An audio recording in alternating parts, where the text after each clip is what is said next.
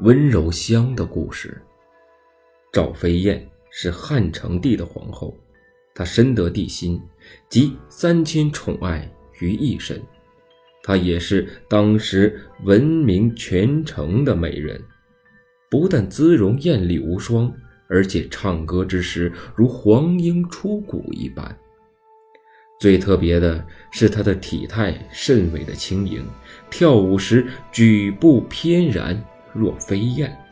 有一天，汉成帝在宫中与赵飞燕嬉戏，心情颇好的汉成帝望着眼前的佳人，忍不住脱口赞其体貌翩翩若仙。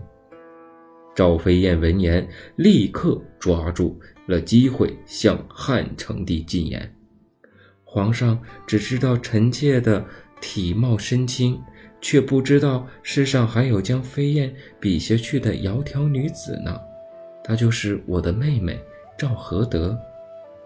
汉成帝立刻回答说：“哦，既然皇后如此的力荐，何不让她立刻助攻，让朕一睹真容啊？”汉成帝的回答正合赵飞燕的心意，很快在赵飞燕的安排下，赵合德奉旨入宫。汉成帝见赵合德惊为天人，心中喜不自胜，当晚便宠幸了赵合德。